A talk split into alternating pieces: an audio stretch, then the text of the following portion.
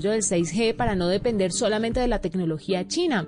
Pues el CEO y fundador de Xiaomi ha mencionado que la empresa ya está trabajando en este tipo de redes, así como en satélites que piensan llevar Internet a zonas en donde no existe o hay poca cobertura. De hecho, esta última idea también está siendo trabajada por Facebook, por Starlink, que es otra empresa de Elon Musk, está siendo trabajada por Virgin, está siendo trabajada por Jeff Bezos a través de una de sus dependencias y parece que aunque todavía no tenemos desplegado el 5G, pues ya estamos empezando a hablar y está empezando a sonar sobre las redes 6G en el mundo entero. Pero ¿para qué serán útiles?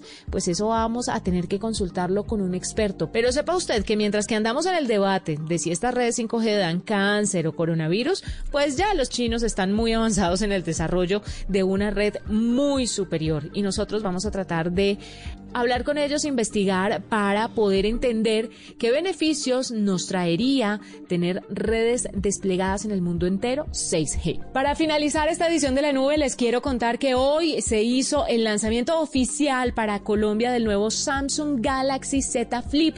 Este es otro teléfono plegable que llega de la mano de la marca surcoreana. El primero fue el Fold y luego llega este Z Flip que puede ser, según su diseño, orientado a muchas más personas. Digamos que el Fold es más como para ejecutivos o creadores de contenidos. Sin embargo, el diseño del Z Flip puede abrirse a un grupo más amplio de personas. No puedo decir lo mismo del precio, pero digamos que más o menos están los estándares de los teléfonos tradicionales. ¿Cuál es la principal característica o el principal atributo de este teléfono que tiene su pantalla plegable y que puede pasar de un diseño compacto a un diseño completo como un smartphone que usted ve hoy en día? Y eso es muy conveniente, sobre todo hoy, cuando todos los teléfonos son cada vez más grandes, más pesados y más engorrosos de llevar. Vamos a tener algunas impresiones de este teléfono en pocos días para que usted esté muy pendiente de lo que tenemos que contarle sobre el nuevo Samsung Galaxy Z Flip. Y así me despido, fue un gusto acompañarlos. Mañana la última edición de la nube, más tecnología e innovación en el lenguaje que todos entienden. Chao. A esta hora, Volkswagen te recuerda que el esfuerzo más grande ya está hecho y te invita a tener paciencia para hacer más amable la cuarentena. Son las... En Colombia son las 8 de la noche, dos minutos. Y a esta hora continuamos acompañándolos como siempre aquí en Blue Radio con información muy importante para todos nuestros oyentes. Volkswagen te recuerda que el esfuerzo más grande ya está hecho y te invita a tener paciencia para hacer más amable esta cuarentena. Así que pongámosle buena energía, permanezcamos en casa y disfrutemos de la siguiente hora en compañía de los que más queremos. Es otro mensaje de Volkswagen y continuamos con más aquí en Blue Radio, la nueva alternativa. Son las 8 de la noche. Aquí comienza Mesa Blue con Vanessa de la Torre. Muy buenas noches y bienvenidos a Mesa Blue. Estamos recibiendo sus opiniones, sus comentarios con el numeral Vanessa, pregúntele a Suso. Suso el Paspi va a estar con nosotros ahora aquí en breve en Mesa Blue. Antes, 25.366 personas tienen COVID-19 en Colombia, según el más reciente informe, el informe de hoy del Instituto Nacional de Salud y del Ministerio de Salud. En las últimas 24 horas se hicieron 12.150 pruebas y de ahí salen 1.268 casos. Se hicieron 196 pruebas menos que el día de ayer. Ayer hubo 12.346 pruebas y 1.101 casos. El martes, 1.022 casos con 10.306 pruebas.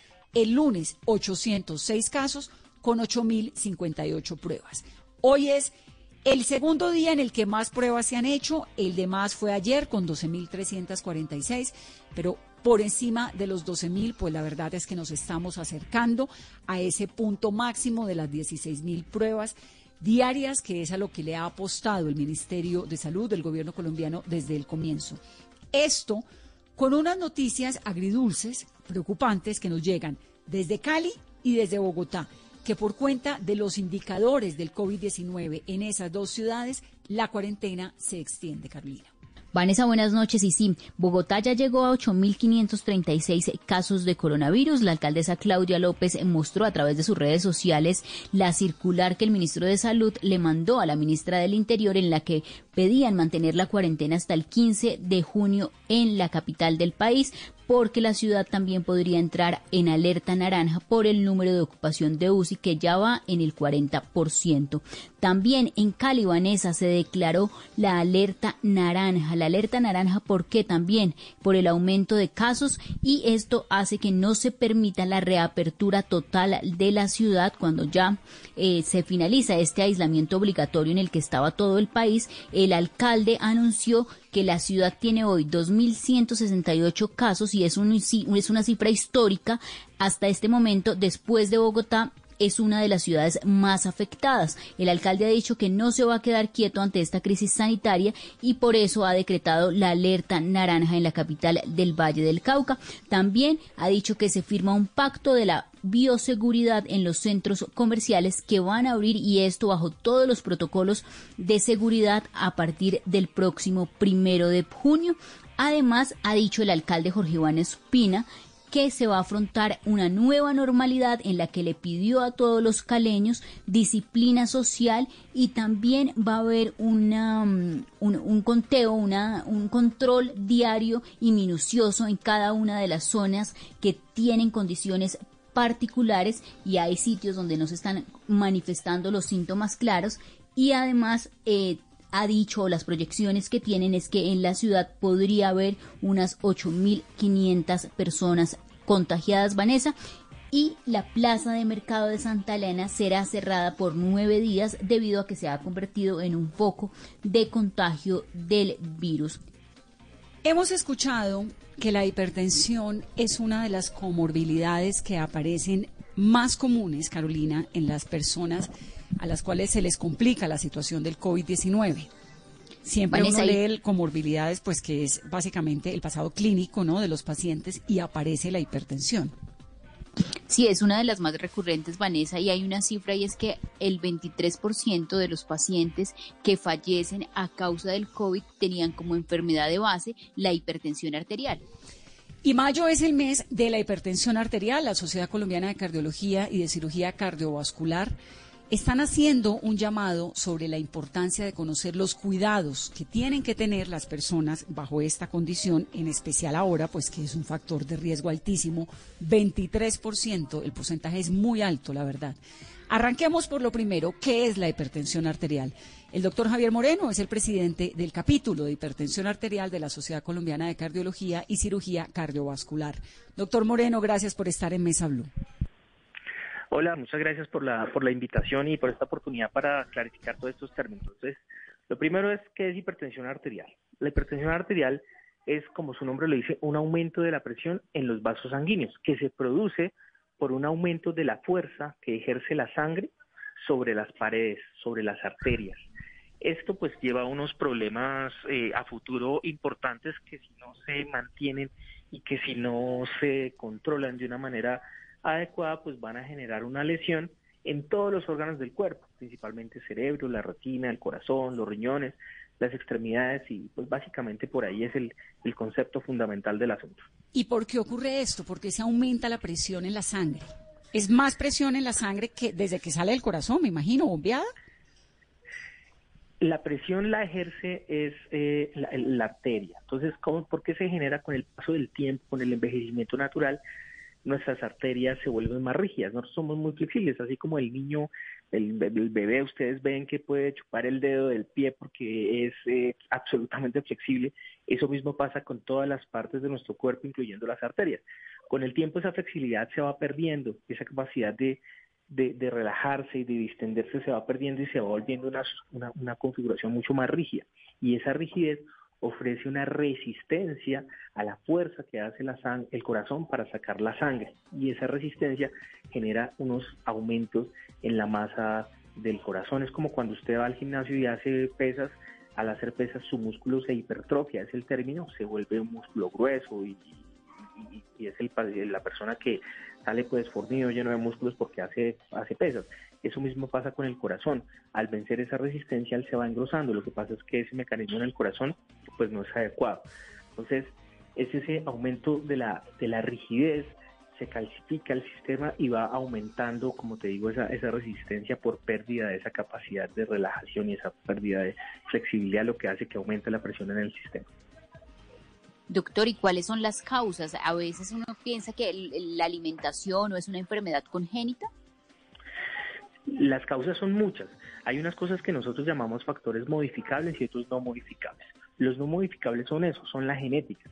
Si mis padres fueron hipertensos y si fueron hipertensos a una edad más temprana, es mucho más probable que yo tenga hipertensión arterial.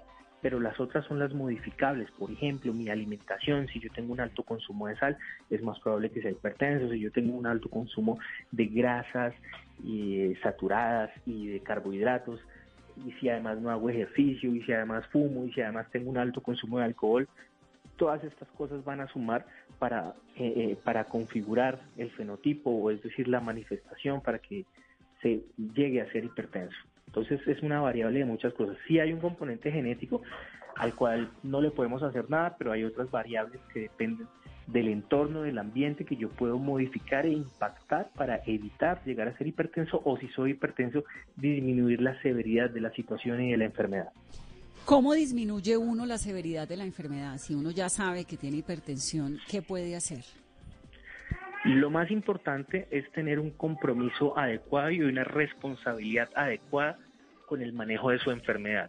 A esto me refiero con respecto a disminuir el consumo de la sal, hacer ejercicio, disminuir el consumo de grasas, no fumar, disminuir al máximo o evitar el consumo de bebidas alcohólicas y la otra parte es, si usted ya es hipertenso y si su médico ya le prescribió unos medicamentos, tómeselos, tómeselos en los horarios y en los momentos en el que el médico se los indica con la regularidad que es, sin saltarse ninguno, porque todas estas cosas finalmente son importantes, absolutamente importantes para el desarrollo de la enfermedad.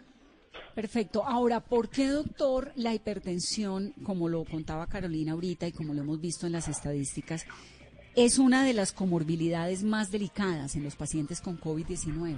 ¿Qué pasa? ¿Cuál es el vínculo allí con el cuerpo, con cómo reacciona el sistema? Bueno, como lo estamos, como lo, como lo decían y como lo hemos visto, el 25% de las personas que mueren por COVID-19 tienen hipertensión arterial. ¿Qué es lo que pasa? En la puerta de entrada que utiliza el virus para entrar a nuestro cuerpo es una molécula que se llama la ECA2. Ese es el nombre es como la puerta que me abren para entrar. Entonces el virus llega, golpea la puerta, que es la de k y le abre. Los pacientes hipertensos tienen una sobreexpresión de esa molécula, es decir, tiene mucha de esa molécula circulando, por lo tanto tiene muchas puertas abiertas para que el virus entre. Entonces, por un lado, eso hace que las personas sean susceptibles de estar eh, mayormente infectados por el virus porque es la puerta de entrada para que ingrese allí. Pero por otro lado, el paciente que es hipertenso tiene unos fenómenos inflamatorios, porque la hipertensión arterial no es solo la cifra, no es solo controlar el número que me toman con el tensiómetro, es todo lo que hay detrás de ella, son esos fenómenos inflamatorios que tengo yo secundarios a la hipertensión. Entonces, el COVID-19 es una enfermedad que produce un impacto negativo desde el punto de vista de una inflamación exagerada, abrumadora, que genera nuestro sistema. Entonces, tengo una gran, un gran número de puertas para entrar, uno. Dos, tengo un mecanismo inflamatorio en mi cuerpo por la hipertensión. Y tres, llega un agente que produce inflamación. Entonces, inflamación en este caso de la hipertensión más la inflamación del virus no es uno más uno, dos, sino uno más uno aquí es catástrofe y esa es la razón por la que esta coexistencia es tan letal y tan fatal en esta situación de coronavirus. Doctor, ¿y cómo pueden ser entonces manejados los pacientes con hipertensión y con COVID? Porque pues un paciente hipertenso tiene una dosis de medicamentos de por vida. Sí, obviamente aquí el tema no es, el, digamos, el mensaje fundamental como en todo es, si usted es hipertenso, pues tiene en este momento con mayor razón ser un garante responsable y autogestor del cuidado de su hipertensión, hacer por primera vez caso una cosa que nosotros estamos, digamos, entre comillas, eh, aprovechando con, desde la Sociedad Colombiana de Cardiología y el capítulo de hipertensión, es aprovechar el momento para recalcarle a la persona que es importante que tenga un compromiso y una responsabilidad con el cuidado de su salud, porque en este momento el hipertenso no tiene derecho a descuidarse, no se puede descuidar, a menos que quiera que su desenlace sea otro. Tiene que ser juicioso, tiene que tener compromiso con el cuidado y cuando el paciente finalmente pues se enfermó, está infectado y está hospitalizado, pues nosotros como médicos utilizamos todas las estrategias de medicamentos que tenemos para regular esa presión y ser absolutamente estrictos con el logro de las metas de control. Doctor, es decir que, por ejemplo, si nos está escuchando un paciente hipertenso, la recomendación es que sea un monitoreo constante, cuántas veces al día se debe controlar su tensión. Y adicional, doctor, me queda una duda, es por qué la sal es clave en este tipo de pacientes y debe reducirse el consumo. Bueno, la primera es que yo tengo que conocer mi cifra tensional, yo tengo que estar absolutamente consciente y, conocer mi tensión arterial. Cuando nosotros vamos al médico y el médico nos toma la tensión arterial, solo estamos tomando una fotografía o un fotograma de la película. Yo necesito ver la película completa. Debe tomarse la tensión arterial de una persona hipertensa al menos una vez a la semana, no solamente cuando va al médico, al menos una vez a la semana. Esto genera varias cosas, genera adherencia al tratamiento, genera conocimiento de su enfermedad, genera además un reto de cómo va su meta. La sal, cuando yo les enseñaba a los pacientes en mi consultorio, les lo asemejo a una esponja. Acuérdense que una esponja absorbe líquido. Entonces el sistema está congestionado, el sistema está eh, con aumento de presiones y ese aumento de líquido en ese sistema va a aumentar la presión. La sal absorbe. Si tú dejas un poquitito de agua y le echas sal, toda esa, la sal se absorbe y desaparece el agua. Entonces la sal dentro de las arterias hace que toda la agua todo el líquido que tú tomas o consumes se absorbe y se queda mucho más tiempo dentro de las arterias y ese aumento de volumen, ese aumento que nosotros llamamos volemia, aumenta también la presión arterial y sobrecarga el sistema y congestiona aún más esa fuerza que el corazón tiene que hacer para bombear y aportar la sangre a todos los órganos. Entonces esa es la importancia. Por eso es que la sal es el enemigo natural de la hipertensión arterial. Yo como le digo a mis pacientes, la sal es tu kriptonita.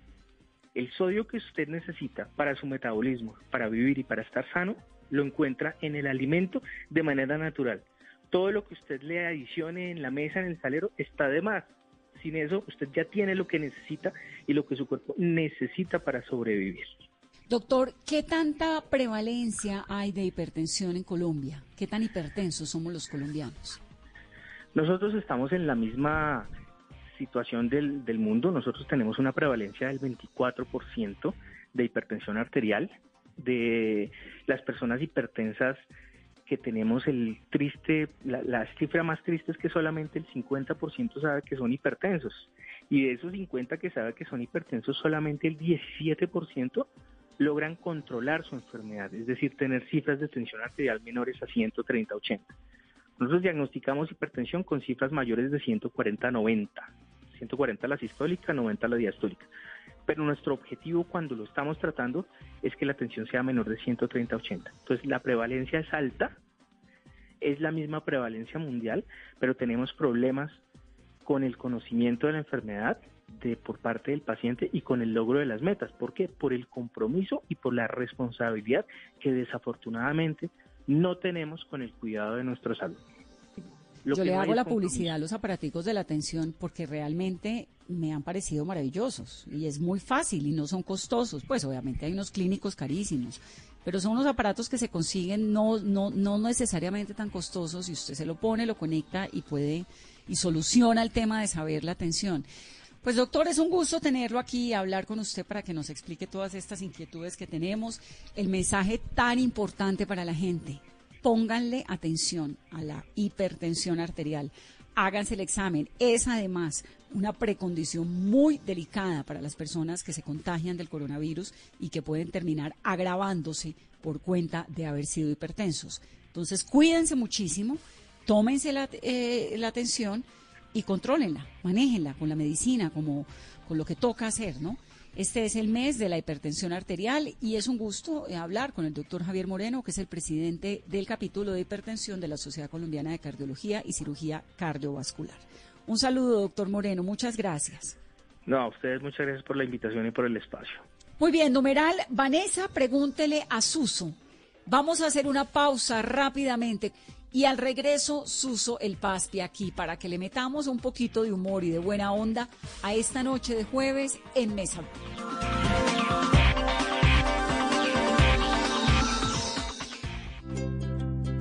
¿Qué es ser mamá? Ser mamá es enseñar.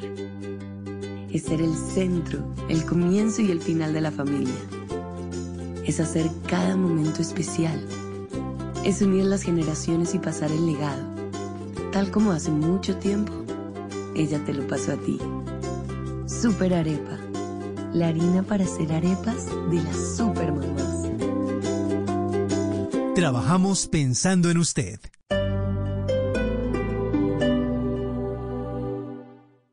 En constante aprendizaje es lo que logrará que tu proyecto de vida no se detenga. Quita la pausa y dale play a los cursos y diplomados virtuales que el Politécnico Gran Colombiano tiene para ti en educación para la vida. Conoce más en poli.edu.co o marca el 302-290-7400. Somos diferentes. Somos Poli. Vigilado Mineducación. Es hora de cuidarte y proteger tu salud. Comeva Medicina Prepagada presenta la hora. En Blue Radio son las en Colombia ya son las 8 de la noche, 21 minutos. Para ti que eres una mujer increíble en Comeva Medicina Prepagada, aprovecha este mes de mayo y afíliate en nuestro programa Oro Plus con las más amplias coberturas. El primer y el doceavo mes pagas solo el 50%. Afíliate en comeva.medicina-prepagada.com. Somos mucho más que planes de salud. Aplican restricciones. Vigilados por salud. Estar en constante aprendizaje es lo que logrará que tu proyecto de vida no se detenga. Quita la pausa y dale play a los cursos y diplomados virtuales que el Politécnico Gran Colombiano tiene para ti en educación para la vida. Conoce más en poli.edu.co o marca el 302-290-7400. Somos diferentes. Somos Poli. Vigilado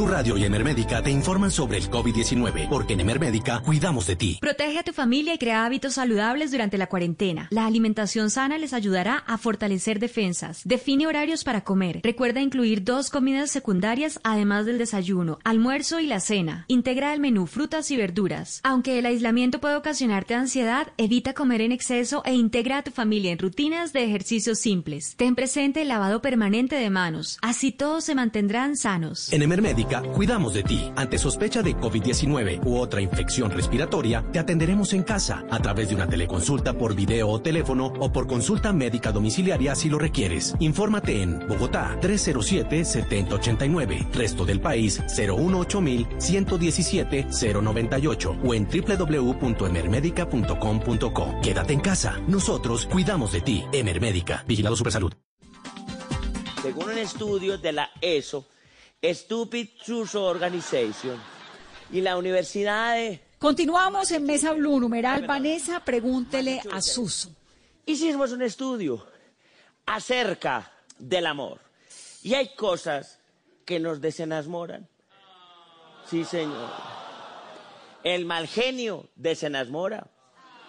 Esa gente que se despierta como que se hubieran comido un alacrán. Eso desenamora no se ríen con nada. Usted, por ejemplo, pues, eso, desenamora. Ay, usted tan amargado, esa mala cara. Yo soy así.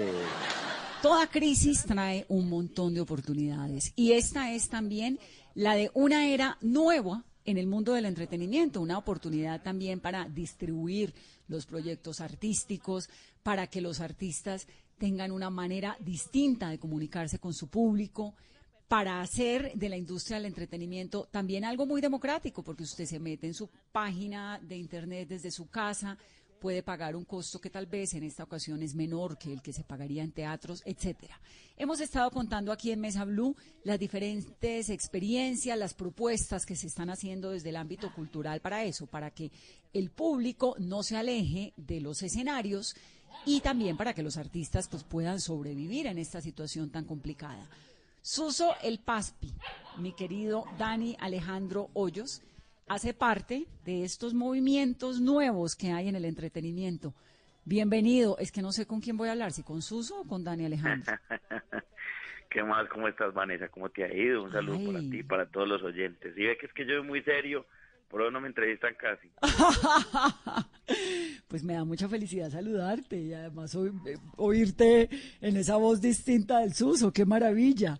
¿Cómo te ha ido en esa coyuntura? ¿Cómo has pasado la, la cuarentena? Pues realmente yo estoy un poquito tranquilo en mi casa, pues, desde el punto de vista del, del hacinamiento pues ese tema para mí es tranquilo porque yo disfruto mucho mi casa, pues leo, tengo mis libros y mis cosas y mi computador, entonces hago como todo desde acá. Pero sí ha sido difícil es eh, ya la parte laboral, eh, la cercanía con la gente, más que hacer shows, espectáculos y, y, eventos y giras, es, es que la cercanía con el público. Cuando uno tiene un show o hace el programa, yo necesito el público ahí, que, que converse, que abrace, que grite, que, que se exprese, ¿cierto? Eso es, eso es, eh, ha sido lo difícil. Otra de las cosas es el asunto de la empatía, porque estamos en una situación muy dura para mucha gente. El asunto de la cultura está muy fuerte. Pues la, la economía naranja está como una economía en rojo, porque pues todos los teatros tuvieron que parar, toda la, la gente que, que se dedica a la cultura ha tenido que parar. Y, y en estos días hablaba con un amigo una reflexión de eso, Vanessa. No sé qué, qué pensará la gente, pero cuando hablan de cultura y de y de las situaciones difíciles, todos los artistas salimos a colaborar y hacerle y para recaudar fondos y yo no sé qué. Y, y realmente pues entonces después de eso, ¿de qué viven los artistas? Yo estoy bien, porque a mí me ha ido bien, ¿cierto? Tengo unos ahorros y unas vainas, pero un montón de gente claro. que se dedica al arte, pues los tramoyistas, los acomodadores, todo lo que tiene que ver con con la parte de teatro solamente eh, y, ni hablar de baile. De, No, pero además con un panorama muy incierto, porque abrir las salas de teatro y abrir estos espacios está por allá, ¿no? ¿Quién sabe cuándo? No, seremos los por últimos. su naturaleza, pues son masivos. Claro, claro. Entonces, eh, yo le explicaba pues a un, a un, a un colega, amigo, comediante, le decía, mire, si esto lo abren por allá en seis meses, pues primero la gente no va a querer ir porque pues cómo voy a estar al lado de una persona que de pronto puede estar contagiada, uno no sabe, ¿cierto? Entonces la gente va a tener el miedo. Entonces puede que los teatros inventen que, que cada cinco filas haya una persona, pues entonces en un teatro que cabían mil personas van a caber 200, entonces un empresario no va a contratar un show para 200 personas porque tiene que subir mucho la, la taquilla, entonces si sube mucho la taquilla la gente no va porque estamos en una recesión económica, entonces todo eso es un círculo a que no va a haber eventos. Claro, claro. Entonces, por eso es que nosotros tratando un poquito como de despertar esta vaina, nos inventamos lo de Conectados con Amor. Pues es un experimento, somos los primeros que lo hacemos eh, y vamos qué a ver es? cómo ¿Qué es va. lo que van a hacer?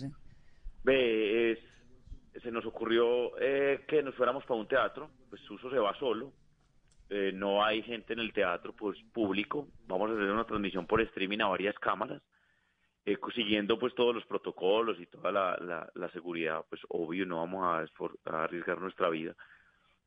Y la gente se conecta desde su casa, hay, hay varias formas de conectarse, pues de compran la boleta como si fuera normal que van para teatro, pero lo ven en su casa. La diferencia de los precios de la boletería es el número de, de cámaras que verán. Entonces, por ejemplo, en una general solo verán dos planos y en una full pues verán siete planos, pues no al tiempo, ¿cierto? Eso, me parece, espéreme Dani, que eso me parece inter- interesantísimo explicarlo, porque hay, uno entra al link, ahorita contamos todo eso, pero Sí. hay tres precios. La boleta general que vale 20 mil pesos, la platea, allá se acabó la general, Gracias la platea vale 30 mil y la VIP vale 55 mil. ¿Cuál es la diferencia? En la platea, por ejemplo, usted tiene cuatro cámaras. Es decir, va a haber cuatro planos, no al tiempo, obvio, sino que usted tiene la posibilidad, pues el switcher le va mostrando y usted va mostrando su uso más cerquita, el otro más lejos y en fin. En la full, usted tiene mu- ma- más, cámaras y tiene una previa. Entonces ve tras escena de su uso, ve como pues el camerino, eh, reciben un regalo vía internet, o sea, unos regalos nuestros que nosotros les vamos a mandar a la gente digitales, personalizados, eh, un videíto, pues como cositas así para que tengan una experiencia distinta. Pero eso está chévere. ¿Y el camerino? En el camerino, pues está, pues me voy a estar yo cambiando y toda la cosa, pues no van a ver la cambiada, obvio. Obvio. Pero ah, no, sí van entonces, a ¿para ver qué? como el previo y, y Tuso les habla a ellos, pues directamente, a esas personas que pagaron el VIP. O sea, pueden conectarse desde las siete y media de la tarde, como estuvieran viendo la previa. Si una persona compró el de, la de 30 mil, a las siete y media no le va a aparecer el link, pues no va a entrar. Claro. Es a las Suso- 8 cuando vaya a empezar el evento. ¿Cuánta gente en ese show virtual? ¿Cuánta gente cabe? ¿O esto es ilimitado? Eh, exactamente. Es, como es un teatro, pues eh, la idea es que más o menos 600 personas eh, o 700 porque queremos hacerlo limitado, como si fuera un teatro, como si estuviéramos realmente en un teatro. La plataforma eh, pueden estar hasta 10.000 personas, pero nosotros queremos limitarlo para que sea como, como la experiencia teatral. Es decir, nosotros podríamos abrir más los de 20 mil, pero ya agotamos eh, lo que queríamos que estuviera en 20 mil. Esto, como te digo, es un experimento. eh, es un experimento pues que vale plata y que dinamiza y que, y que cometeremos muchos errores y que también tendremos muchas virtudes y otra gente ha ido aprendiendo de esto, ya están llamando a la tiquetera a averiguar y cómo lo van a hacer y pues y yo creo que esto dinamiza porque La, se le va a pagar la tiquetera es la plataforma, ¿no? Eh, exactamente, la tiquetera es la plataforma. Eh, y esto dinamiza para todos. Pues también hay un concierto de, de Uribe y hay otras, y hay otras cosas. De Arely Eh, Senao. Estuvimos aquí hablando con Arely la semana pasada que también tiene show en la tiquetera. También, exacto. Eso lo veníamos trabajando. Apenas se terminó la, la pues apenas, no, apenas comenzó la pandemia, pues yo empecé a pensar y con el equipo y qué hacemos y qué hacemos. Entonces dijimos, no, hagamos un show virtual. Pero entonces, ¿cómo hacemos? Hablamos con la tiquetera, dijimos, va, invéntense una, un, software o una plataforma donde, la gente pueda dar un código y entrar. Ellos dijeron, listo, y así hemos empezado a dinamizar mucha gente. Entonces, como, como te digo, los lo- el que se atreve de primero sirve para el resto porque aprenden de sus errores y sus virtudes. Nosotros estamos dispuestos a aprender, vamos bien, la boletería va bien, eh, estamos como muy tranquilos a la expectativa de lo, de, de lo que suceda. Desafortunadamente, pues yo sigo anhelando, pues como la, como te digo, el feedback de la gente que responde y, está ahí, las risas, no va a tener ni idea si se rieron o no. O sea, eso es lo difícil. ¿Se imaginó en algún momento que iba a regresar a los escenarios a un show y sin público? O sea, ¿cómo va a ser volver al teatro y no tener y no sentir como ese calor del público, los aplausos, las risas? Pues va a ser una cosa, de- eso es un acto de fe. Eso es como cuando uno hace televisión eh, y, y- y no sabe si lo están escuchando o no, pues por eso yo siempre necesito el público. Es un acto de fe, es difícil eh, en ese sentido porque porque pues uno se nutre en términos de improvisación de, de la risa para uno poder si saber si sigue con ese tema o no, o funciona o lo cambia, ¿cierto? Por eso te digo que es un- una vaina que no sabremos. Tendré que haber, el lunes te respondo, pues eh, de- después de que pase la temporada, cómo, cómo me sentí, porque no sabría qué hacer, pues no sabría cómo decirte. Yo la voy a hacer, voy a tratar de tener algún feedback, me dirán, sí, vamos bien, eh, hay unos que preguntan tal cosa, porque a mí me hablan, pues voy a tener un intercomunicador para, porque hay gente que de pronto comenta cosas, y, y eso sería el único feedback, de resto es un acto de fe. Pero usted está en un teatro, ¿no? Sí, exactamente. el Y en ese teatro. ¿cuánta gente hay en ese teatro? Eh, ese día va a estar conmigo, pues no vamos a pasar de 10. Pues estoy, estoy yo que llego y ya cambiado, me entro, pongo mi micrófono, está el, del, el que trabaja conmigo de sonido, que es Lucho, y los del streaming, que, que, pues prenden las luces y coordinan todo el Claro. asunto. Sí, pero No, tiene pero que ser una todos cosa... estaremos distanciados, una cámara por allá, otra cámara por allá. Pero tiene que ser una cosa rarísima, ¿no? Porque pues además usted tan cálido, usted está acostumbrado a un escenario donde uno Sí, va, se sienta, se la monta, la gente se ríe, siempre hay un público, siempre, en, en Suso siempre hay público. Eso es muy duro. Muchos muchos comediantes, pues amigos me han llamado y me dicen, "¿Usted ¿cómo va a hacer esa huevonada, hermano? Eso, eso es muy difícil, no necesita saber si la gente se ríe o no. Y digo, sí, esto es un acto de fe, pues yo me imagino que se van a reír, supongo que se van a reír. Eh, además porque, pues porque ya el material que, que, que está que se va a mostrar pues no es nuevo es decir hay muchas cosas que ya se- la gente las ha visto esto es parte de obras eh, que reuní que se tratan del amor, acerca de todo lo que tiene que ver con el amor, porque es un tema que a mí me, me, me mueve mucho, pues todo lo que tenga que ver con exaltar el amor y exaltar eh, las relaciones humanas. Entonces, eh, eso sí va a ser lo difícil, ¿para qué les voy a decir mentira? Estoy muy nervioso con ese tipo de cosas, o sea, que yo arranque y parezca un ensayo y, y que yo no sé, yo le, yo le decía ayer a la- en la reunión a los camarógrafos, ustedes me dicen bien y o algo, marica, si se van a reír, rías, porque yo necesito que pues hacía los camarógrafos que se rían así, ¿quién ve la cámara? No, pues claro, porque o que le o sabe qué, porque le pongan un retorno de unas risas pregrabadas. ¿No? Eh, Alguna cosa porque sí me parece, eso me parece rarísimo, ¿no? La conexión. su- eso, eso es muy difícil. Eso me parece muy difícil porque entonces uno no sabe si el show le está saliendo bien o no, si la gente se está riendo o si uno le está pareciendo un paquete, ¿no? digo, eh, lo sabremos el lunes. No, seguramente va a salir súper bien, Suso, porque usted es un talentosísimo y me parece chéverísimo. Ahora, es la primera vez, yo he entrevistado a Suso muchas veces, y es la primera vez que me llega Dani Alejandro Hoyos de entrada. Entonces me da mucha risa porque obviamente es evidente que algo ha cambiado, ¿no? ¿Usted cómo ensaya? O sea, usted en esta época, porque pues con Suso siempre hay un show pendiente, pero llevamos dos meses en confinamiento, ¿se, se pone Suso y ensaya Pues yo de vez en hecho- cuando para que no se le olvide o qué hace? No, lo que pasa es que, pues, hemos hecho shows virtuales. O sea, acá desde la casa yo he hecho shows virtuales eh, para empresas privadas. Entonces la gente se conecta y, y pues yo arranco y hago mi show acá. Entonces he ido ensayando aquí, ¿cierto? Eh, también el programa, pues el programa Estoy Desuso, lo vamos a hacer virtual. Este fin de semana también arranca Suso Virtual, Desuso Show, con, grabado desde la casa. Entonces ahí pues uno no pierde el ritmo de Suso y haciendo pues trabajos para redes. Pero ya la obra como la ensayo, yo pongo, yo tengo unos videos, pongo los videos y me voy moviendo de acuerdo a cómo están haciendo los videos, paro el video y digo, no, vuelvo y hago esto, no lo debía hacer así, esto debe ser mejor, esta aquí miro esta cámara, o- y, y vuelvo y arranco otra vez el video, paro y vuelvo y escribo eh, esto, este chiste es mejor de esta forma y, ¿Y el video ayuda mucho. ¿Y quién le dice, sí, está chévere? No, no, eso no, más bien. eh, Es esto un acto de fe. Es pues, un acto de fe. Me Pues puede empezar a mandar a mí experiencia los videos y yo les echo una miradita.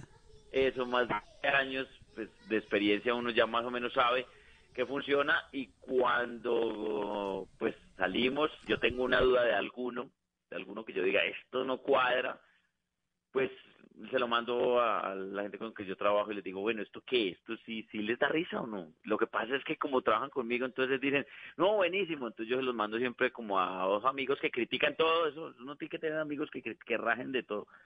Entonces que, y me, me dicen, pues sí, puede ser, eh, aunque le faltaría esto y tal. Eso sí funciona. También le digo a Carolina, le digo, venga, ¿esto qué? ¿Esto sí te hace reír a ti? Eh, y así voy, voy como midiendo la cosa. Daisy Marjorie. Hola, hola, ¿cómo están? Recuerden, mi nombre es Daisy Marjorie, la youtuber de Chupame este penco de esta cuarentena. Bueno, recuerden, la gente me puede escribir aquí al, al perfil de Suso. Mucha gente me escribe y me dice, ay Daisy Marjorie, tú eres como el agua, inolora, incolora, insabora, transparente.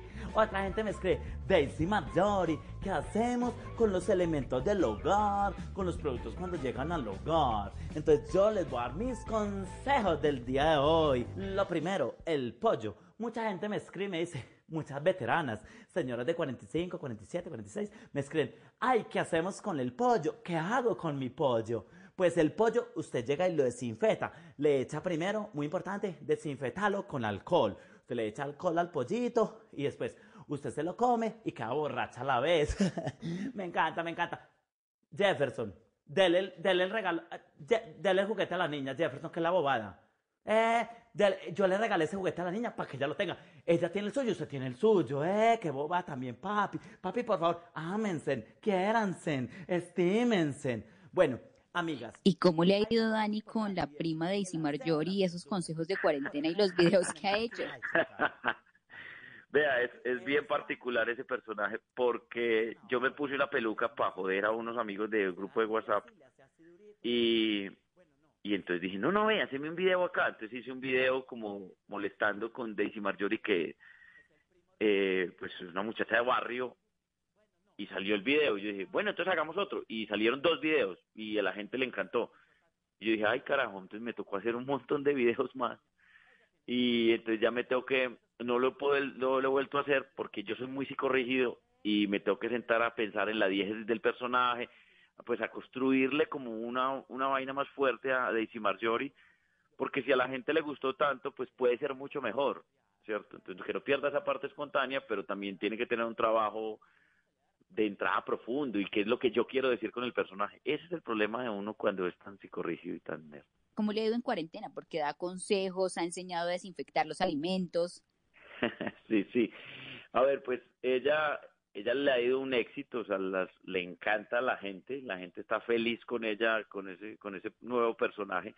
A mí también me divierte mucho hacerlo porque, porque además me gusta mucho eh, como explorar otras formas expresivas, ¿cierto? explorar otras formas de, decir cosas. Eh, ahí la gente la, la recibe en, en, en Instagram y YouTube, la pueden ver, el punto es que pues no he vuelto a hacer pues por la temporada y porque estoy grabando y porque como le digo tengo que sentarme a pensar bien el personaje eh, para construirlo y estructurarlo mejor porque lo que creo que es improvisado funciona pero hay que ensayar para improvisar eh, la improvisación a veces es es una cosa de confianza y entonces se vuelve demasiado empírico entonces yo creo que hay que ensayarlo así que ya saben síganme para más consejos papi por favor, por favor, o sea, en serio, por favor, me tenés, no hasta aquí, me tenés como por allá más arriba. ¿Listo? Eh, ay Dios, ¿dónde estaba el condón cuando lo necesitaba? Bueno, en fin, muchas gracias a todos. Síganme para más consejos de cuarentena. Pues a mí me parece un planzazo, me además admiro un montón esa creatividad, esa posibilidad uno de hacer cosas distintas, ¿no? En medio de una situación tan difícil y de ser una plataforma y una idea genial, Dani, para para que otros sigan. Porque lo que pues hablamos al comienzo es una industria supremamente golpeada con un montón de gente que necesita trabajo. Muchas gracias, muchas gracias. Sí, la verdad, la verdad, esto es un experimento eh, muy grato. Eh, estamos muy contentos de la respuesta de la gente, de la respuesta de los medios. Eh, y pues esperamos que salga, salga excelente y que aprendamos, que para mí es lo más importante, aprender, aprender y dejar como bases sentadas de cosas para, para que se sigan haciendo cosas y se abra como los, los espectros de las posibilidades que la gente pueda, pueda ingresar y, y buscar cosas, porque todo el mundo está diciendo, pues listo, muy bacano, se, meten a Instagram y, o a YouTube y ven, ven el asunto gratis, pero esa gente le tiene que pagar a alguien que grabe, pues, o sea, es decir, el asunto de la, de la cultura gratis, yo no soy un defensor del asunto de la cultura gratis, yo siento que hay que pagar. De nada, de nada, de nada gratis porque es el trabajo de la gente, todo el mundo está necesitando de alguna u otra forma trabajo y detrás de, del entretenimiento hay una industria que genera miles de empleos y gente que necesita, como ustedes, como yo y como todos, desayunar, almorzar y comer. ¿No? Exactamente. Lo hablamos aquí también con Alejandra eh, Borrero hace un par de un par de semanas de la cantidad de gente que además está ahí parada, porque quién está ayudando a la industria del entretenimiento ahora. Sí, sí, lo que pasa es que nos vemos como por allá atrás, como que, ah, ellos ya tienen plata. la gente dice, no, es que ya tienen plata. Pues puede, puede que sí, nosotros nos ha ido bien. Yo no me voy a decir que me voy a quejar y que yo estoy aguantando hambre, cero pero, pero sí, detrás de nosotros hay unos equipos y hay una gente que vive de, de, este, de este cuento.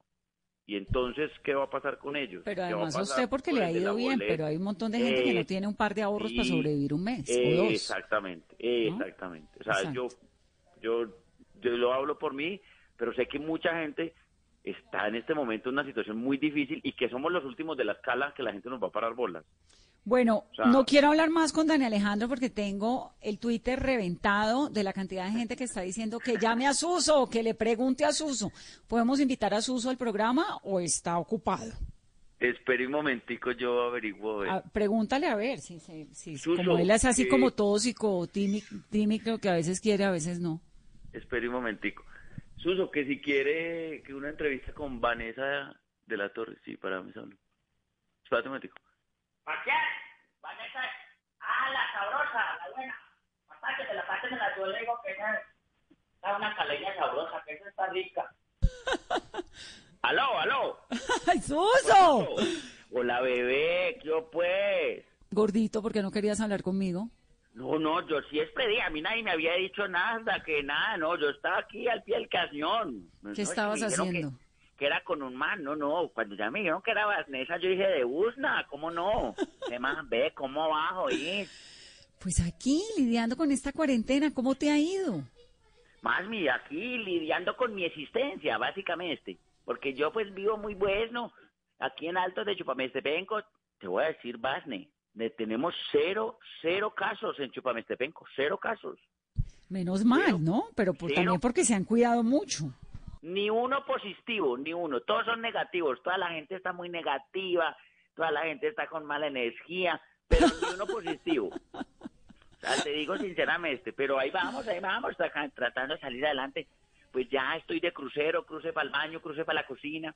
Ya soy esperancita, sé cuántas vueltas da la lavadora en el ciclo de algodón, sé cuántas vueltas da la lavadora en el ciclo de fuerte, de delicado. En delicado da, da 27, en algodón da 42 y así, yo le voy variando. ¿Y No, es este que Dani Alejandro sí te ayuda con algo o te tiene no, desayuno, no. almuerzo y comida haciendo? A mí no me hable de ese tipo, que ese tipo no sirve para nada, ese tipo no se la pasa y no en un computador y leyendo, qué persona tan aburridora, qué desespero. Además es el que, te voy a decir una denuncia, ¿puede hacer una denuncia social aquí, señorita Claro. Barnesa? Adelante. Hombre, es que yo soy el que trabaja. Él habla mucho de que la presentación y que yo no sé que quién va a ir a hacer la función. Yo. ¿Quién va a ir a trabajar allá? Yo. ¿Quién va a cobrar? Él. ¿Quién es el que hace el programa en Carascol? Yo. ¿Quién cobra? Él. Así no podemos, así no podemos. Esto es usura. Bueno. Esto es un atropello. Pero esta época de cuarentena es una súper buena idea para que la gente que no hace nunca nada en la casa comience a hacer, porque le toca. Déjalo que haga el desayuno, el almuerzo, esas cosas, ¿no? No, yo estoy, me ponen a mitad bien, no te digo que soy la esperancita de esta casa. Barro, traspeo, tiendo casmas, hago de todo, boleo todo el día. Me siento pues muy orgulloso, he aprendido, ¿cierto? Uno pone para trapear, vallenatos, fundamental. Para lavar la losa, pone eh, pop, ¿cierto? Pone popcito, suavecito, y relajado. O sea, dependiendo de la música, he aprendido esas cosas. Lo que pasa es que es un tipo que no hace nada. Ni- hablemos de ese man porque ese man me cae mal, no me cae bien, te voy a decir más neta, sinceramente. Suso, ¿y estás preparado para el show que vas a tener el fin de semana? ¿Dos shows? ¿Viste? ¿Viste que yo soy el que voy a hacer el show? Y el otro cobra. Claro, ¿viste? Y yo ahorita, y fijo, el, y fijo, te estaba diciendo, no, es muy difícil porque la interacción con la... ¿Cuál interacción? Si él no tiene interacción, el que la tengo soy yo. Pues, mija, estoy aquí preparándome, estoy organizando, voy a enseñarles cómo besar. Porque ahí dependiendo los besos, hay el beso vacuno, ¿cierto? El beso odontólogo, o sea, hicimos una taxonomización. Taxonomización es una clasificación de las cosas. En la ESO, la ESO es la Stupid Suso Organization, hicimos una clasificación de esas cosas, les vamos a enseñar también cómo poner cachos, Vanessa, eso te interesaría, no sé, lo hablaríamos, miramos a ver. Eh, Es- ese capítulo me parece interesante. ¿Qué me puedes Sí. enseñar aquí entre nos? ¿Cómo, cómo ser infiel y no morir en el intento? ¿Y en ¿Cómo no cuarentena? pillada? Claro, amiga, claro. La típica de esperemos el pico y cédula mientras ella sale, yo qué hago, mientras yo salgo, ella queda así. Son estrategias. Me parece difícil. ¿Y cuál es el beso bombero, Suso? No, no, el beso qué, no, el beso, vea, está, el beso odontólogo. El beso odontólogo. ¿Cuál es el beso odontólogo? Es cuando uno le revisa, ¿no ha visto que hay gente que lo besa a uno y le revisa todas las calzas, le recorre a uno todos los dientes y uno dice, pero esta qué me está haciendo, la calza quieta, por Dios. Pero que es esa rebuscadera por allá. Ay, no, horrible. Y hay uno que es el beso endoscopia, que le meten la lengua a uno hasta por allá, hasta el No. fondo, pero por Dios. No, ¿quiere horrible, saber horrible. sabe la manzana de Adán? No, no, no. ¿Y cuál es el beso que más te gusta a ti? No, a mí el beso, o sea, el beso chupa chupaleta. El beso chupa chupaleta es el beso que es apasionado, que uno se desespera así, ay, que uno arranca pelo y que uno soba cuellito, que uno no sabe qué hacer, que casan todas las cosas, que uno es como un ese desespero que, ay, que se les tiembla a uno los dientes, que todo, ese es el que me gusta a mí, apasionado. A mí las cosas con pasión, a mí esas vainas de que besito esquimal en la nariz, no, no, eso es para niños, no, no, no. Sí, de acuerdo. Y en esta época de tapabocas, ¿cómo te va? Y se llama blugineada facial. Una blugineada facial es beso con tapabocas. y los ya, ya no se puede, ya toca, toca arriesgarse. Toca arriesgarse. Ay, Suso, pues me parece lo máximo tener la posibilidad de que estés en el programa. Hace rato que quería tenerte. Eh, me encanta además Me este proyecto de estar en teatro de una forma tan distinta con la gente, ¿no? Eh, Muchas gracias, muchas gracias. Eh, primero, dile a tus hijos por allá que no peleen, pero segundo, eh, muchas gracias a ti por, por la invitación al, al programa. De verdad que siempre, pues habíamos querido estar en, en Table, Table Blue. Eh, de verdad, muchas gracias. Table, para la gente que no sabe, es mesa. De pronto, por los oyénticos. Cierto, muchas gracias a ti por el apoyo, eh, a toda la gente también por, por eh, comprar los accesos y nos vemos viernes, viernes y sábado de este fin de semana. Me parece maravilloso el planzazo, Suso. Vamos a invitar, invite usted a los oyentes, invítalos para que Eso, vayan. así, así, así como todo un invitado, listo. Hola amigos oyentes y oyentas, para ser incluyentes, los invito a Conectados con Asmor. Ya saben, 29 y 30 de mayo, o sea, este viernes y sábado. Usted compra la tiquetera, entra, compra su acceso y disfruta desde su casa. Así que los esperamos. Ah, me encanta mi voz de locutor.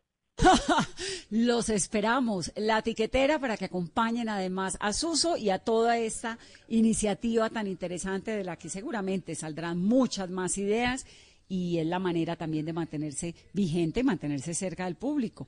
Gracias, Suso. Un beso y un abrazo gigante. Muchas gracias a ti. Un beso más gigante que el abrazo, porque el abrazo es más apretadito. Un abrazo. Qué dicha que estés aquí. ¿Me pasas a Dani Alejandro? ¿O se fue? Otra vez. Ah, O- es, que, disco. es que a mí me gusta hablar con él porque nunca hablo con él. Bueno, bueno, listo, listo, pues tocará. Chao, Masmi. Eso sí, se le va a tornar la entrevista muy aburridora. Va a cambiar de tono. Se me va la audiencia. Aquí estoy desde Chupamistepenco. Oiga, una madre también, también quiere salir. Yo a la mía la escucho siempre decir, ¿cuándo será que salgo? Pero de todos ustedes. Muchas no pueden salir de su casa. Y como una masma no se puede estar quieta, es como hidroituango con esa energía represada. ¿Vos te imaginas? Una masma haciendo el checklist de las actividades por hacer, así que como no puede salir. Bueno, organizar las cocas por colores y tamaños, listo. Engordar los hijos al esposo, listo. Limpiar la bandera por dentro, listo. Echar cantaleta todo el día porque este encierro me va a enloquecer, listo. Botar los productos vencidos y echar cantaleta porque los dejaron vencer, listo. Hacerle el vestido a la licuadora, a la lavadora, a la nevera, listo. Hablar mal de la novia de mi hijo, listo. Aló. Hola, Dani. Buenísimo, Suso. ¿ah? Qué Yo, maravilla. pues, ¿cómo está? ¿Y cómo te va Pues, viviendo con él? Qué Pues cansancio. insufrible, porque ese es como elevado a la N potencia y todo lo tiene que hacer eh, rápido y corriendo y todo es muy gritado y es, es- y yo soy muy amante del silencio, entonces no es fácil, no es fácil porque él pone aquí música todo taco y reggaetón y, rancheras y, estas vainas y, y entonces es muy complicado vivir con él, pero, pero igual me hace reír también a veces. A quienes no conocen a Dani Alejandro Hoyo, les quiero contar que además de ser comediante, empresario y libretista, es comunicador social. Tiene estudios en lengua castellana y en literatura de la Universidad de Antioquia y una trayectoria pues de más de una década en torno a su empresa cultural que se llama Te Creo. Esta es una época en la que muchos están leyendo, otros más bien peleando con los libros y pegados de las páginas de internet. ¿Estás leyendo, Dani Alejandro?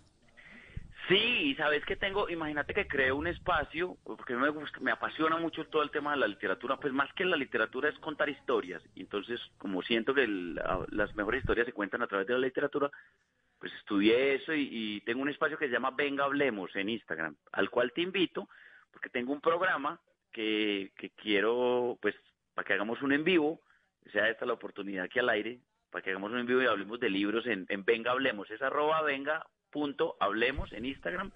Estoy leyendo en este momento Klaus y Lucas, o Lucas y Klaus, no, no recuerdo, es, es una escritora eh, húngara, muy bueno, pero buenísimo, no te imaginas, porque son dos pelados, se llama Lucas y Klaus, es de de Agota Christoph. Es una escritora, como te dije, húngara, y es buenísimo porque son dos niños que viven donde la abuela, pero son supremamente inteligentes, son dos gemelos, y ellos van narrando toda la, toda la historia con una objetividad maravillosa que uno le mete el adjetivo horroroso o sublime o lo que sea, se lo mete es uno como lector. Ellos no, ellos cuentan cosas horribles con una objetividad eh, y una claridad pasmosa. Entonces es muy bacano, lo terminé y le terminé Fontana Rosa hace poquito. Ah, que lo Roberto máximo. Fontana Rosa que es divertidísimo. Es divertidísimo, divertidísimo. No, hay, hay un, le voy a decir, es de los pocos libros que a mí me ha sacado carcajadas y que yo estoy leyendo aquí solo y de un momento, guau, guau, guau. No, Fontana Rosa O sea, es es- para morirse. Fontana Rosa es lo máximo. Sí, lo máximo. Pues sí, Ay, ahí pues- estoy leyendo y fomentando la lectura y la, y la literatura que son como mis pasiones. Ese y la salsa son mis dos, mis pasiones. Una combinación maravillosa. Pues por eso es que eres tan genial, Dani. Qué dicha. Combinación No, maravillosa. Pues me pongo muy feliz de haberte tenido aquí en Mesa Blue, de poder conversar, de además contarle a los oyentes este super evento que van a tener y a disfrutarlo. Y muchísima suerte. Seguro que va a salir muy bien. Gracias, gracias, gracias. Un Eh, abrazo gracias muy especial. Gracias a ti, siempre tan querida. Muchas gracias por todo y a toda la gente de Blue y a todos los oyentes. Eh, gracias por apoyarnos siempre y recuerden que el amor está por encima de cualquier cosa. El amor está por encima de la guerra. Un beso y un abrazo. Gracias. Un abrazo. Chao pues. ¿Ustedes saben qué es YouTube? YouTube es un grupo de rock. Ay, ¿cómo haces? Sí. Ahí te doy ese bono, para que sepas. YouTube es una red social donde la gente sube videos y aparece el primo montañero. Apoyemos el arte, apoyemos la cultura, apoyemos el teatro, apoyemos todas estas plataformas y estas maneras distintas de encontrarnos con esos personajes entrañables y con esos espacios que siempre han sido tan importantes y que además son fundamentales en el bienestar de una sociedad. Esta vez, pues no to- nos tocó así, virtual. Ya volveremos a las tablas. Gracias por acompañarnos esta noche en Mesa. besándose con Roberto, un tipo que uno acabó de conocer, y uno no sabe cómo llegó ahí. Así es YouTube. Usted comienza con un video, después otro, después otro, después otro, después otro, y al final usted termina viendo un video todo raro que usted no sabe cómo llegó ahí. Y yo, yo qué hago viendo cómo masajear una zarigüeya, ¿eh? Pero vea pues. ¿Cómo llegaste tú ahí? El algoritmo, amigos, el algoritmo. ¿Saben lo que es el algoritmo? Culturízate con Suso. Algoritmo. Vamos a la etimología. Algo significa algo y ritmo significa ritmo. O sea que al ritmo que usted va viendo cosas le van poniendo algo. Cascumen, cascumen. YouTube se volvió un manual de instrucciones. Si usted no sabe algo que hace, pone YouTube y ahí le enseñan. Instrucciones para que los calvos sepan hasta dónde se lavan la cara. Cosas, cosas imposibles como estornudar con los ojos abiertos. Como silbar comiendo más melos. Cómo desbaratar un cucuyo para sacarle la luz. Cómo invitar una prepago a Dubai, a Dubai y que ella pague. Eso lo aprende. Estás escuchando Blue Radio. Aprovecha este espacio para descubrir nuevas pasiones. ¿Sabes tocar algún instrumento? ¿Te gusta pintar? ¿Cocinar? Es tiempo de cuidarnos y querernos. Banco Popular. Siempre se puede. Hoy en las casas las familias compartieron más, otros se dejaron atrapar por un libro y muchos sonrieron con los juegos de mesa que volvieron a cobrar vida. Si hoy estas personas han hecho de este día un día extraordinario, tú también puedes hacerlo. Banco Popular. Hoy se puede, siempre se puede.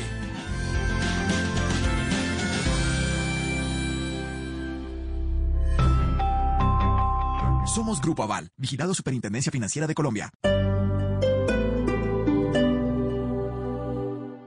Estar en constante aprendizaje es lo que logrará que tu proyecto de vida no se detenga. Quita la pausa y dale play a los cursos y diplomados virtuales que el Politécnico Gran Colombiano tiene para ti en Educación para la Vida. Conoce más en poli.edu.co o marca el 302-290-7400. Somos diferentes, somos Poli. Vigilado Mineducación.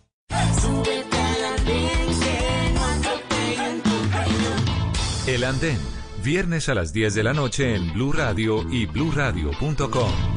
La nueva alternativa. Estar en constante aprendizaje es lo que logrará que tu proyecto de vida no se detenga. Quita la pausa y dale play a los cursos y diplomados virtuales que el Politécnico Gran Colombiano tiene para ti en Educación para la Vida. Conoce más en poli.edu.co o marca el 302-290-7400. Somos diferentes, somos Poli. Vigilado Mineducación. Llega a Blue Radio La Intérprete, el podcast para conocer a profundidad los principales acontecimientos de Colombia y el mundo. Busca y escucha La Intérprete en tu plataforma de música favorita, disponible en Deezer, Spotify y en bluradio.com. Estar en constante aprendizaje es lo que logrará que tu proyecto de vida no se detenga. Quita la pausa y dale play a los cursos y diplomados virtuales que el Politécnico Gran Colombiano tiene para ti en Educación para la Vida. Conoce más en poli.edu.co o marca el 302-290-7400. Somos diferentes, somos Poli. Vigilado Mineducación. Cuando creíamos que teníamos todas las respuestas, de pronto cambiaron todas las preguntas. Mario Benedetti. Blue Radio, la nueva alternativa. Estar en constante aprendizaje es lo que logrará que tu proyecto de vida no se detenga. Quita la pausa y dale play a los cursos y diplomados virtuales que el Politécnico Gran Colombiano tiene para ti en Educación para la Vida. Conoce más en poli.edu.co o marca el 302-290-7400. Somos diferentes, somos Poli. Vigilado Mineducación.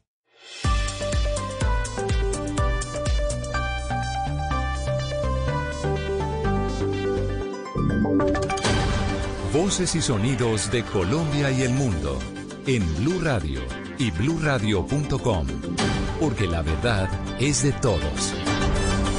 9 de la noche, un minuto, las noticias en Blue Radio. Mucha atención que se presentó hace pocos minutos un ataque con una granada a una patrulla de la policía en el oriente de Cali, dejando cuatro uniformados heridos. Esta es una información de último minuto que ampliaremos en instantes aquí en Blue Radio. Por otro lado, el ministro de Defensa acogió una medida cautelar requerida por la Procuraduría dentro del proceso de investigación por los llamados perfilamientos. ¿Qué fue lo que pasó, Rocío Franco?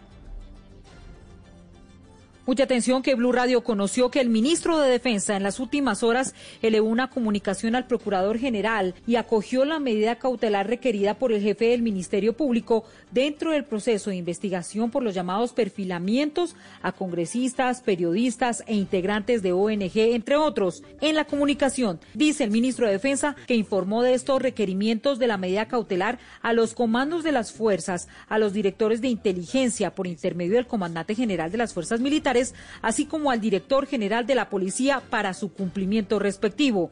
De esta manera, estos grupos deberán actualizar protocolos de inteligencia, restringir cualquier procedimiento dirigido al perfilamiento de personas y suspender todo procedimiento en relación a estas actividades. Rocío Franco, Blue Radio. Gracias, Rocío. Y la plenaria de la Cámara aprobó en segundo debate el proyecto que busca la creación del Sistema Nacional de Alertas Tempranas con el fin de reducir los índices de abuso sexual contra menores de edad. Los detalles con Kenneth Torres. Según la representante Ángela Sánchez de Cambio Radical, en los últimos 10 años hay evidencia de 190 mil niños que fueron abusados por alguna persona, por lo que aseguró que se debe crear un sistema nacional de alertas con el fin de reducir estas cifras de abuso sexual contra los menores. La representante señaló cómo funcionaría este sistema. Es decir, que lo primero que harían es identificar si un niño, niña o adolescente está en riesgo de un abuso sexual. ¿Cómo identifican ese riesgo?